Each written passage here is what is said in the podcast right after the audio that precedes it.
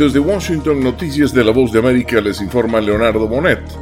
Los científicos han dicho que todo sobre el COVID-19 es nuevo para la comunidad médica desde su origen hasta sus implicaciones y que muchas de las consecuencias surgen tras padecer el virus. Las salas de emergencias de Estados Unidos ya no están abarrotadas de pacientes con COVID-19.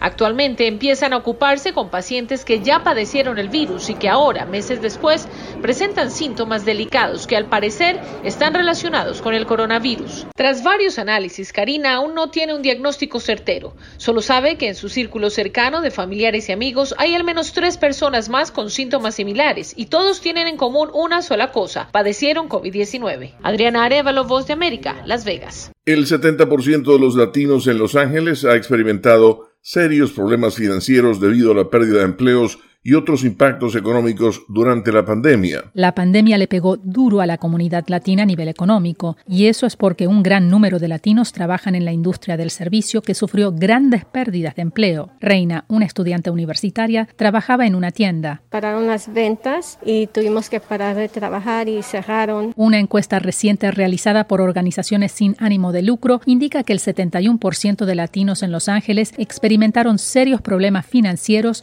debido a la pérdida de empleos o reducción de salarios a causa del cierre de la economía. Verónica Villafañe, Voz de América, Los Ángeles. Están escuchando un avance informativo de la Voz de América.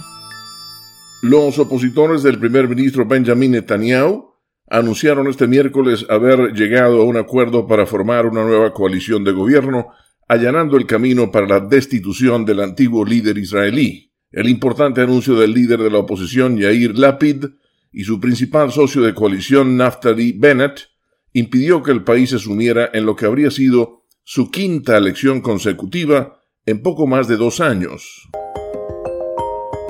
A continuación, un mensaje de servicio público de la voz de América. Para evitar el contagio del coronavirus, la Organización Mundial de la Salud recomienda lavarse las manos con agua y jabón antibacterial por un periodo de por lo menos 20 segundos, mientras los cuales se frotan las palmas de las manos entre sí, una palma contra el dorso de la otra mano entrelazando los dedos y finalmente lavarse con agua y secarse las manos con una toalla limpia. Este fue un aviso de servicio público de La Voz de América.